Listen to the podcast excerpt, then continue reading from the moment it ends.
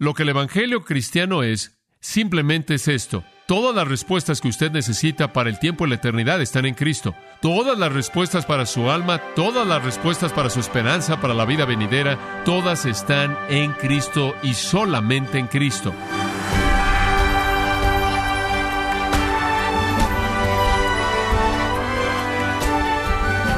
Qué alegría nos da que nos acompañe en su programa Gracias a vosotros con el pastor John MacArthur. El apóstol Pablo advirtió a la iglesia de Colosas que la filosofía, el legalismo, el misticismo y el ascetismo atacan la simplicidad y la suficiencia de Cristo, y nos instó a mantener la guardia en alto. Pero ¿cómo puede el cristiano prevenir los ataques de estos peligrosos enemigos? Bueno, hoy el pastor John MacArthur, en la voz del pastor Luis Contreras, nos muestra que la base de todo es entender el principio de la suficiencia de Cristo en todas las cosas, en esta serie que se titula El Nuevo Testamento de principio a fin, en gracia a vosotros. El mundo puede ser muy, muy complejo, con casi alternativas incontables, innumerables. Y quizás parece ser raro, quizás un poco extraño, si no es que simplista, decir que Jesucristo es la respuesta y que Él únicamente y solo Él es la respuesta completa y que no hay nada más. ¿Es así de claro? ¿Es así de simple? ¿Es así de directo? Bueno, eso es exactamente lo que la Biblia dice, y eso es exactamente lo que Jesús dijo, y lo que Él dijo sobre cualquier otra cosa es que Él es el único Salvador. Él es la respuesta y la única respuesta al anhelo de todo corazón humano. La Biblia simplemente dice, en Él están todos los tesoros de la sabiduría y el conocimiento. Todo está resumido en Él. Pasa al Nuevo Testamento y quizás hacia la parte de atrás, un poco más allá de la mitad. Hay un libro llamado Colosenses y en el segundo capítulo de ese libro encontramos esta asombrosa afirmación acerca de Cristo, porque en Él están escondidos todos los tesoros de la sabiduría y el conocimiento. Esta es una afirmación que realmente es osada. De hecho, inclusive podría decir, en términos coloquiales de la actualidad, eso es exagerado. Por favor, toda sabiduría, todo conocimiento todo lo que la sabiduría y el conocimiento tiene que ofrecer se encuentra en Jesucristo? Dice usted, bueno, ¿realmente debemos aceptar eso? ¿No es eso tan solo un punto de vista religioso? No, esa es una afirmación autoritativa en las Escrituras. Eso está en el versículo 3 de Colosenses 2. Y en el versículo 4 dice, esto os digo para que nadie os engañe con un argumento persuasivo. No deje que nadie lo engañe al tratar de convencerlo de que eso de hecho no es verdad. Es en Cristo en donde todos los tesoros de la sabiduría y el conocimiento se encuentran. Todo lo que tiene valor se resume en Él. Todo lo que tiene que ver con significado en esta vida y en la vida venidera, todo lo que se relaciona con la vida y la muerte y la eternidad, todo lo que se relaciona con el gozo y la paz y la satisfacción y con que su alma esté en reposo, todo se encuentra en Él. El escritor de Hebreos en el Nuevo Testamento dice que Él hizo perfectos para siempre aquellos que son apartados para Él. En el décimo versículo de Colosenses 2 es dicho de otra manera, y vosotros estáis completos en Él. Todo se encuentra encerrado en Él. Y estoy muy contento y muy satisfecho por decir que todos los tesoros de la sabiduría y el conocimiento, todo lo que realmente importa, todo lo que tiene valor, todo lo que usted puede llamar un tesoro, verdaderamente se encuentra en Cristo. El apóstol Pablo, escribiendo en el libro de Efesios, lo dijo de otra manera. Él dijo, ustedes han sido bendecidos con toda bendición espiritual en los lugares celestiales. Esto es, que vienen de Dios en Cristo. Tiene usted muchos superlativos cuando habla acerca de lo que viene en Cristo. Lo que el Evangelio cristiano es, simplemente es esto. Todas las respuestas que usted necesita para el tiempo y la eternidad están en Cristo. Todas las respuestas para su alma, todas las respuestas para su pecado, Todas las respuestas para su esperanza, para la vida venidera, todas están en Cristo y solamente en Cristo. No hay otra autoridad en la Biblia, no hay otro Salvador más que Jesucristo y usted encontrará todo lo que jamás pueda desear o necesite en Él. Esa es la razón por la que de nuevo, regresando a Colosenses 2, versículo 10, y vosotros estáis completos en Él. Usted ha sido hecho completo en Él. Con frecuencia pensamos en la actualidad que Cristo es parte de nuestras vidas. Él quizás es una parte importante, pero no todo. Necesitamos a Cristo más la filosofía. Necesitamos a Cristo más la psicología. Necesitamos a Cristo más el ritual. Cristo más la ceremonia. Cristo más alguna experiencia milagrosa. O Cristo más alguna intuición mística. O Cristo más alguna negación personal, corporal o inmolación personal. Pero la Biblia dice que todo está en Cristo y todo está en conocer a Cristo. Ahora veamos el capítulo 2 por un minuto y quiero mostrarle simplemente unas cuantas cosas que Pablo presenta de manera directa que tienden a oscurecer o a opacar esta simplicidad en Cristo. Pablo escribió, usted recuerda, a los Corintios y les dijo, yo estoy muy preocupado por ustedes, estoy muy preocupado por ustedes porque los falsos maestros estaban entrando y los estaban confundiendo y él dice esto, 2 Corintios 11:3, temo que de la misma manera en la que la serpiente en el huerto engañó a Eva mediante su astucia, sus mentes sean desviadas de la simplicidad y pureza que le pertenece a Cristo. Estamos hablando de algo que es puro y simple. Cristo es todo, y fuera de Él no hay respuestas ni para el tiempo ni la eternidad. Hay cuatro puntos que Pablo quiere presentar en el capítulo 2 de Colosenses que atacan la simplicidad de Cristo y la suficiencia de Cristo. Cuatro. Filosofía, legalismo, misticismo y ascetismo. Y vamos a hablar de lo que eso significa. Hablemos en primer lugar acerca de la filosofía. Versículo 8, Colosenses 2. En este contexto de decir que en Cristo están todos los tesoros de la sabiduría y el conocimiento, que están completos en Él, que Él es el que es la imagen del Dios invisible, como el capítulo 1, versículo 15 dice, Él es mediante aquel quien todas las cosas fueron creadas, Él es aquel que es la autoridad suprema, Él es el que es antes de todas las cosas y sustenta todas las cosas, Él es en quien la plenitud del Padre mora, él es aquel y el único que reconcilia todas las cosas para sí mismo, quien hizo la paz por la sangre de su cruz. Él es todo. En respuesta a eso, Pablo dice en el versículo 8, Mirad que nadie os engañe por medio de filosofías y huecas sutilezas, según las tradiciones de los hombres, conforme a los rudimentos del mundo y no según Cristo. No deje que nadie lo distraiga de Cristo. No deje que nadie lo cautive y lo aleje del compromiso singular con Cristo. Versículo 9, porque en Él habita corporalmente toda la plenitud de la deidad, y vosotros estáis completos en Él. Esto se refiere a cualquier sistema que los hombres inventan, cualquier ideología, cualquier filosofía, psicología, teoría, religión, y son innumerables, ¿no es cierto? Sectas e ideas abundan por todos lados. Todo el mundo tiene su propia idea personal de Dios y la verdad de Cristo y cómo la Biblia encaja, etcétera, etcétera, etcétera filósofos, autores, escritores de obras de teatro, novelistas, eruditos, académicos, productores de películas, anfitriones de programas de televisión, psicólogos, sociólogos, líderes religiosos ad infinitum ad nauseam, tienen sus opiniones acerca de todo. No es sorprendente que para la gente es difícil saber en dónde aterrizar, en qué creer en un mundo en donde hay tantas opiniones. Y claro, ahora vivimos en un mundo posmoderno lo cual significa que realmente no hay verdad, no hay verdadera verdad, no hay verdad absoluta. Todo el mundo inventa su propia idea de lo que es verdad, y usted tiene su verdad y usted tiene su verdad, eso está bien, me da gusto que usted tiene su verdad y me da gusto que yo tengo mi verdad y simplemente está por todos lados. Y entonces Pablo dice, miren, mirad, que nadie os engañe. Es una palabra rara.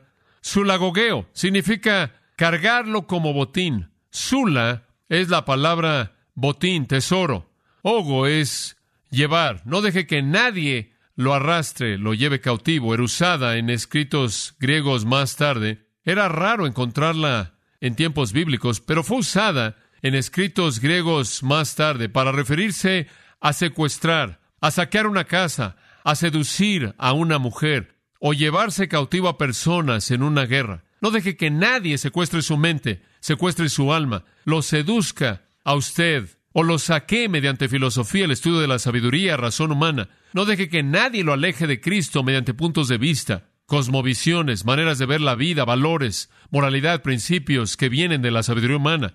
Él dice, esta filosofía es engaño vacío. Usted podrá leerlo de esta manera. Miren que nadie lo seduzca, lo saque, robe su alma a través de la sabiduría humana, inclusive engaño vacío. La filosofía es engaño vacío, es una mentira vacía, es un engaño porque se oye bien, atrae la mente, seduce la mente, tiene ciertas propiedades de racionalidad, pero no tiene valor espiritual en absoluto. ¿Por qué? Porque el versículo 8 dice, es según las tradiciones de los hombres, es humana. Si usted quiere conocer la verdad divina, si usted quiere conocer la verdad sobrenatural, no vaya a una fuente humana. Es así de simple. Porque lo único que va a encontrar en una fuente humana es sabiduría humana. Y la sabiduría humana no trasciende el tiempo y el espacio. Simplemente es pensamiento humano inadecuado. Y 1 Corintios 2.14 dice que el hombre natural no entiende las cosas de Dios. ¿Cómo puede él conocerlas? Son espirituales.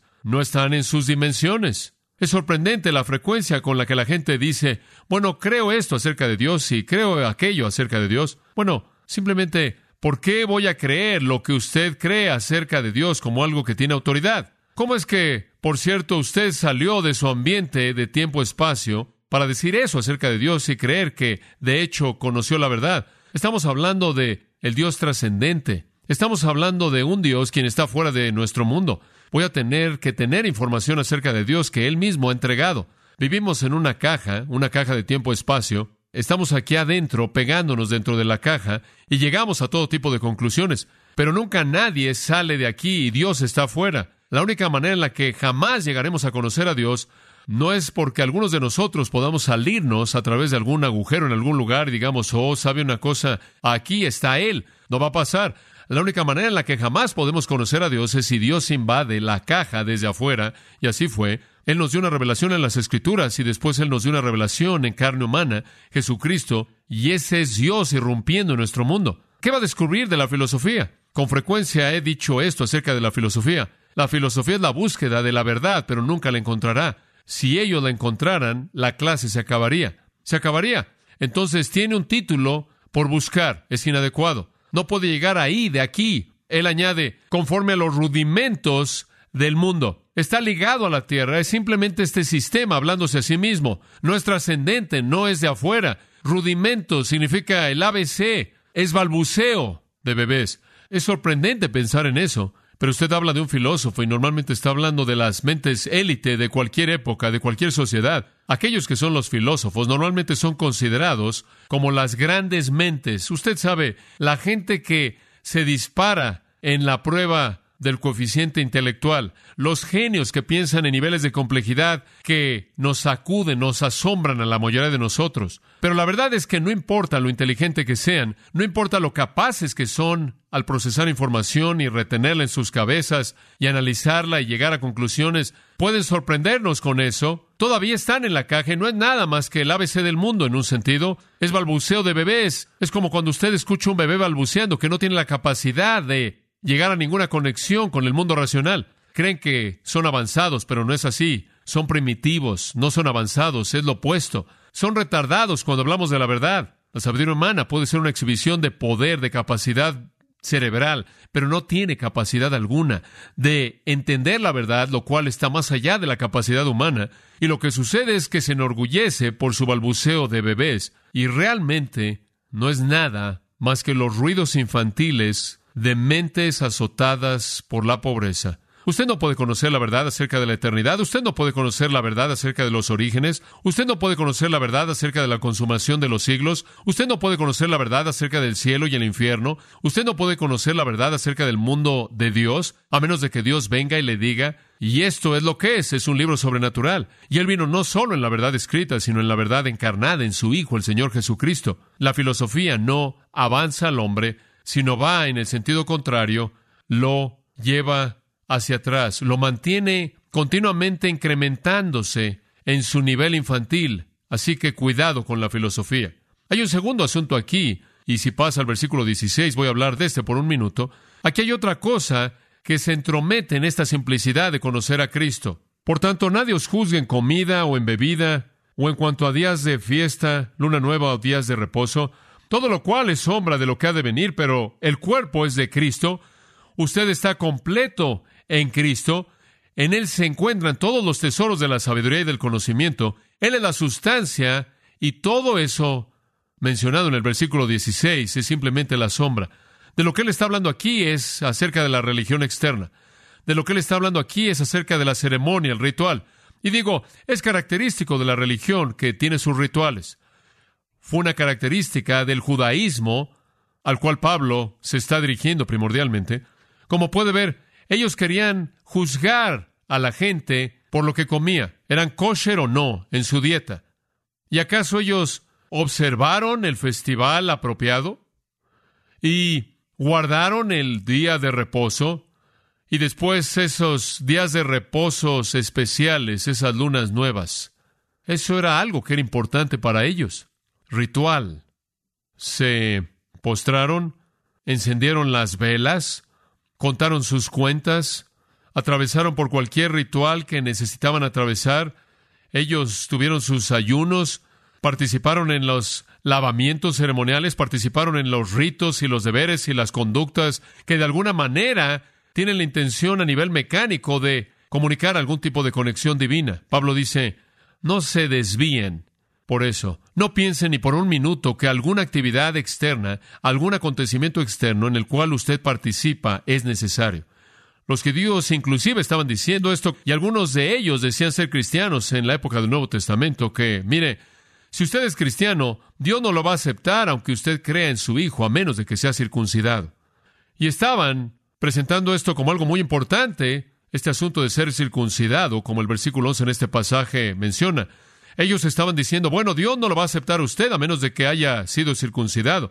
Y Pablo en otros lugares dice, olvídate de la circuncisión, eso tuvo un lugar en el pasado, ese fue un retrato, esa fue una sombra, el día de reposo tuvo un lugar, le estaba mostrando algo que estaba por venir, las leyes dietéticas tuvieron un lugar, los separaban de las naciones que los rodeaban para protegerlos de que se infiltraran sus sistemas religiosos falsos. Todo lo que Dios les dio tuvo un lugar de proteger, preservarlos y demostrar la realidad que estaba por venir, pero la realidad está aquí, Cristo está aquí. Hagan a un lado las sombras, la sustancia está aquí, no necesitan el ritual. Entonces, cuando usted le dice a alguien que dice, bueno, ¿acaso eso significa ser un cristiano? ¿Acaso significa que necesito ir a este acontecimiento y a este lugar? Así es como garantizo mi lugar en el cielo. Necesito estos rituales y repetir estas oraciones y recitar estas cosas y encender estas velas, etcétera, etcétera, sean cuales sean los rituales. Pablo dice, no. Usted debe estar con el pueblo de Dios, usted debe estar con el cuerpo de Cristo, la iglesia, usted debe adorar al Señor, porque usted va a amarlo, usted va a amar a su pueblo, usted va a amar su palabra, usted va a querer hacer todo eso. Pero ninguna actividad externa contribuye en algo a algo que Cristo no ha hecho ya. Cuando usted le entrega su vida a Cristo, eso es todo. Ese es el paquete completo. Siempre van a haber esas personas legalistas que dicen, bueno, Cristo no es todo. Usted tiene que hacer esto y tiene que hacer aquello, y usted tiene que hacer lo otro, no va a llegar. La verdadera espiritualidad se basa en lo externo. Él dice en el versículo 16, no dejen que nadie los juzgue en base a esas cosas. Es Cristo, es Cristo y solo Cristo. Y hay un tercer asunto aquí, allí en el versículo 18, muy interesante, misticismo. Esto históricamente, inclusive en la actualidad, siempre ha tenido su lugar en la religión. Y es esta idea de que cuando usted es religioso, la gente habla de esto en la actualidad, yo soy muy espiritual. ¿Oye usted a la gente decir eso? Soy muy espiritual, realmente cultivo mi lado espiritual.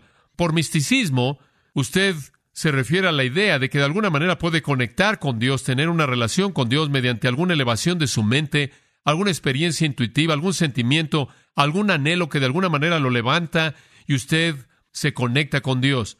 Entonces Él dice en el versículo 18, nadie os prive de vuestro premio. Como puede ver, la gente quiere atacar la verdad, la simplicidad en Cristo. Quieren atacarla con la filosofía, quieren atacarla con el legalismo, ahora quieren atacarla con el misticismo. Nadie os prive de vuestro premio afectando humildad. Y esta es una de las maneras en las que el misticismo funciona, opera, el humillarse a sí mismo existen estas personas que creen que de alguna manera si simplemente hacen un voto de pobreza, usted sabe, se despojan de todo, no voy a casarme, no voy a poseer nada, y me voy a alguna cueva y voy a contemplar mi ombligo por el resto de mi vida, De alguna manera, mediante este acto de humillación personal, voy a elevarme a un nivel más alto de espiritualidad. Y hay aquellos que se involucran en adorar a ángeles. El versículo 18 dice, quienes se aferran a visiones o cosas que han visto, revelaciones secretas, y sin embargo tiene un movimiento entero de personas en la actualidad que se aferran a sus supuestas visiones, sus supuestas revelaciones secretas, sus viajes al cielo, sus visiones de Dios, sus encuentros con Jesús, encuentros con ángeles. Pablo dice, ¿saben una cosa? Eso los roba, los defrauda. Ese es lenguaje fuerte. Manténganse alejados de eso. Eso va a robarle su vida espiritual y su recompensa. ¿Por qué? Porque va a causar que usted confíe en algo que no puede ser verdad y después le va a dar a eso una autoridad mayor de lo que le da esto. Y usted ha sido defraudado, robado. Y hay otro, ascetismo. Esa es una palabra que usted no oye, que se usa mucho. Ascetismo. Esto me lleva de regreso a algo que dije antes. Pasa el versículo 20. Si habéis muerto con Cristo a los principios elementales del mundo, si usted, permítame decirle lo que pasó cuando vino a Cristo, usted muere este mundo, usted, digo, se acaba. Usted sale de este mundo, usted deja atrás al mundo, está en su pasado y ahora vive en un nuevo mundo. El reino de Dios, el reino de el Hijo amado de Dios, la esfera de la salvación, el perdón de pecados. Usted está completo en él. Usted tiene todos los tesoros de la sabiduría y el conocimiento. Entonces, si eso es verdad, ¿por qué, como si todavía estuviera viviendo en el mundo, se somete a decretos, a instrucciones, a mandatos tales como no toquéis, no gustéis, no toquen? ¿Qué es esto? Esto es ascetismo. Pablo dice, no necesita nada de eso. Lo único que necesita es Cristo y solamente Cristo. Todo está en Él, transformación total, perdón total, victoria total, y no puede hacer nada para añadirle a Cristo. Ahora, para cerrar, observe el versículo 11. En Él también fuisteis circuncidados con la circuncisión hecha sin manos, al quitar el cuerpo de carne por la circuncisión de Cristo. ¿Y sabe lo que era la circuncisión? ¿Y lo que es? entre los judíos era simbólico. Indicaba que necesitaban ser limpiados, necesitaban ser limpiados. Había una impiedad en su naturaleza misma. Y podrá pensar, bueno, es una operación tan extraña que Dios escogió. ¿Por qué escogió eso? Porque apuntaba a lo miserable que es el hombre de la manera más dramática. Si usted realmente quiere saber lo pecaminoso que somos como seres humanos, entonces solo tiene que ver una cosa, y eso es el tipo de hijos que producimos. ¿verdad? Pecadores. La ilustración más profunda de la pecaminosidad humana es lo que reproduce. Y ese era el punto de la circuncisión. Dios simplemente estaba diciendo, necesitan una limpieza en la raíz más elemental de la naturaleza humana. Y la cirugía física en sí únicamente era un símbolo de lo que Dios sabía que necesitaban en su corazón. Necesita una limpieza profunda en la médula de su naturaleza. Y eso es lo que Pablo está diciendo. Recibimos eso cuando venimos a Cristo, una circuncisión real. Se quita el cuerpo de carne, se quita ese poder condenador de la carne. También cuando venimos a Cristo somos sepultados, versículo 12 dice, con Él en el bautismo. Esto no está hablando de agua, el agua simboliza eso, pero fuimos sepultados con Él literalmente en su muerte. Morimos con Él en la cruz y resucitamos con Él, dice. Y el versículo 13 lo explica de otra manera. Solían estar muertos en sus transgresiones y en la incircuncisión de su carne pero Él los hizo vivir y Él ha perdonado todas sus transgresiones. Se acabó, usted ha venido a Cristo. Eso lo lleva a través de la tumba. Lo viejo muere, usted resucita en una nueva vida. Todo lo pasado se acabó, todos sus pecados son perdonados y usted tiene un nuevo deseo justo. El versículo 14 añade, Él canceló el certificado de deuda que consistía de decretos en contra de nosotros, que era hostil contra nosotros, y lo quitó y lo clavó a la cruz. ¿Sabe una cosa? Cuando ellos clavaban un criminal a la cruz, ellos colocaban el crimen en la cruz. En la parte de arriba de la cruz ellos colocaban el crimen y entonces todo el mundo sabía por qué era ejecutado. Y cuando clavaron a Jesús en la cruz, Pablo dice, escribieron sus pecados ahí y lo cancelaron porque la paga fue pagada. Satanás tampoco tiene poder sobre usted. Versículo 15, porque Cristo desarmó a los principados y a las potestades refiriéndose a los poderes demoníacos, triunfando sobre ellos. Usted viene a Cristo, usted recibe el perdón de pecados, usted viene a Cristo, usted recibe una nueva naturaleza, una nueva disposición, un nuevo corazón que ama la justicia. Usted viene a Cristo y usted muere al pasado y resucita una vida nueva. Usted viene a Cristo y usted es liberado del reino de las tinieblas y es llevado al reino de su amado Hijo. Usted viene a Cristo y usted literalmente viene a la verdad que trasciende, la verdad que usted no encontrará en ningún otro lugar fuera de la palabra de Dios, inclusive esta verdad. Nunca la entenderá hasta que el Espíritu de Dios establezca su residencia en usted y se vuelva su maestro, y entonces conocerá las cosas profundas de Dios. Todo está en Cristo. Toda la verdad, toda la sabiduría, todo el conocimiento, todo el entendimiento, toda la paz, todo el gozo y toda la esperanza eterna están en Cristo. Tenerlo a Él es tenerlo todo. No tenerlo a Él es no tener nada. La Biblia llama a esto las riquezas inescrutables de Cristo, y de hecho lo son.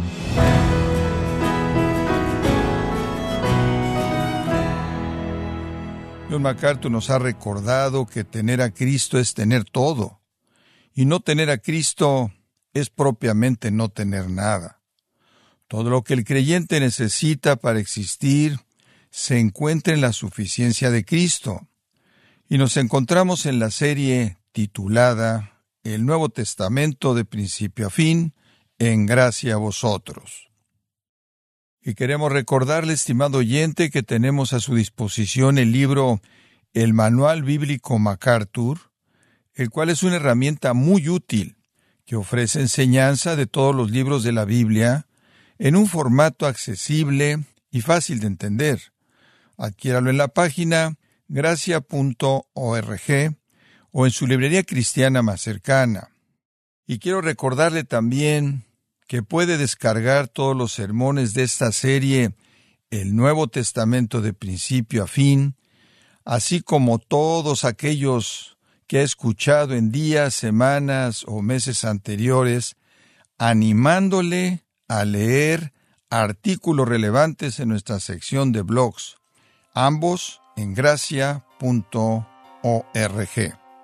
Si tiene alguna pregunta o desea conocer más de nuestro ministerio, como son todos los libros del pastor John MacArthur en español, o los sermones en CD que también usted puede adquirir, escríbanos y por favor mencione la estación de radio por medio de la cual usted nos escucha en gracia a vosotros.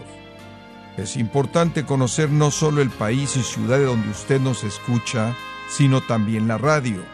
Para quienes contactan nuestro ministerio por primera vez, pueden solicitar una copia del mensaje de promoción sin costo alguno, un mensaje por oyente únicamente. Si usted vive en los Estados Unidos o Puerto Rico, escríbanos a Gracia Vosotros, P.O. Box 4000, Panorama City, California 91412 o puede escribirnos a través del siguiente correo electrónico radio arroba. Le damos las gracias por su tiempo y sintonía en nombre del pastor John MacArthur y del personal y le comento que estamos orando para que Dios continúe extendiendo su gracia en usted mientras nos acompañe en la próxima edición para continuar desatando la verdad de Dios un versículo a la vez, aquí en gracia a vosotros.